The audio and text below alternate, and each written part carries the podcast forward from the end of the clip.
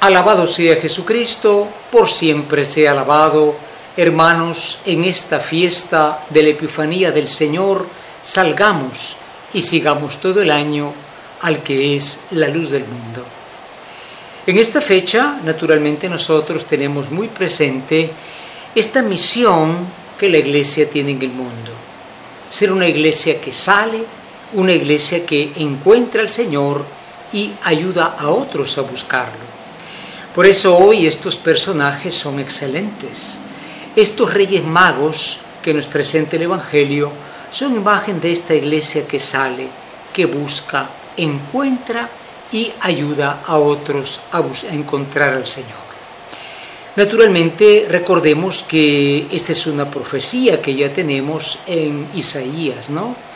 Isaías le habla no a Roma o Atenas, grandes ciudades, le habla a Jerusalén y le dice a Jerusalén, mira, vendrán todos los pueblos a buscarte, vendrán todos los pueblos a buscar al Señor que está en ti. Es curioso, Dios no estuvo presente en primer lugar en un escenario grandioso, sino en lo pequeño. Por eso, qué importante, porque el Salmo 71 dice, Señor, que todos los pueblos te alaben y estos pueblos todos están representados en estos reyes magos, que son personajes de diferente color, diferente proveniencia, diferente nombre, en fin, Dios es para todos. Y esto es muy importante recordarlo, ¿no? Porque en la carta de San Pablo a los Efesios, Pablo lo dice, Cristo, el Mesías, no vino solamente para los judíos tenían los judíos este defecto de sentirse el único pueblo elegido por Dios. Pero Pablo dice, no, Cristo es para todos. Y esto es muy importante pensarlo porque una secta, secta es de la palabra sectare, como sección, como seccionar algo, bueno, es algo que se aparta, ¿no? Es algo que se cierra, es un como, como salón del reino, es como una iglesia donde todos se sienten perfectos cerrando la puerta a los demás. Este problema lo tenía Pablo en Éfeso y dice, no, tanto unos, los judíos de nacimiento, como los paganos que llegaron después, todos están llamados a conocer al Señor.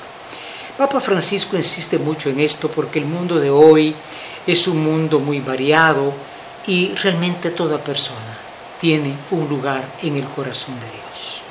Y claro, hoy nos ponemos delante de estos tres personajes tan curiosos, ¿no? Uno más moreno, el otro más rubio, el otro, en fin, Melchor, Gaspar y Baltasar. Es un dato que no está en la Biblia. Ahí dice únicamente que en aquel tiempo unos magos del oriente, ¿no?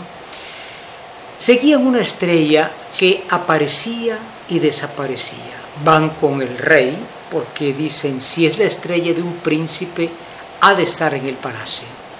Y Herodes les manda a buscar al niño. Es curioso, ¿no? Porque Herodes no creía en Cristo. Hubiera ido también él a buscarlo, adorarlo. A veces nosotros decimos a los demás, vayan, vayan a Dios, pero no, no los llevamos. Ellos van, encuentran lo que nos esperaba, ¿no? Que el rey es precisamente un pequeño un pequeño en un pesebre. Le dan sus regalos, los famosos regalos, oro, incienso y mirra, simbolizando que es un Dios en lo pequeño, y después regresa. Sigamos a estos personajes este año, sigamos su ejemplo. Este año habrá muchas estrellas que aparecerán en tu camino, no le dejes pasar. Si tienes una invitación a un retiro, a una celebración, y también tú sé como una estrella, no para llevar a los demás al mal, sino llevarlos al bien. Y cuidado con Herodes. Hoy siguen habiendo Herodes, lastimosamente son organismos internacionales que hablan de un derecho a matar al que no ha nacido.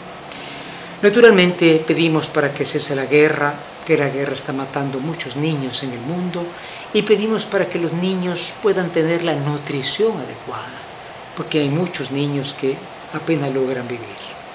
En este año pedimos a los Reyes Magos entonces que nos acompañen y es un año dedicado también al Congreso Eucarístico Nacional. Yo soy el pan de vida, infinitamente sea alabado mi Jesús sacramentado.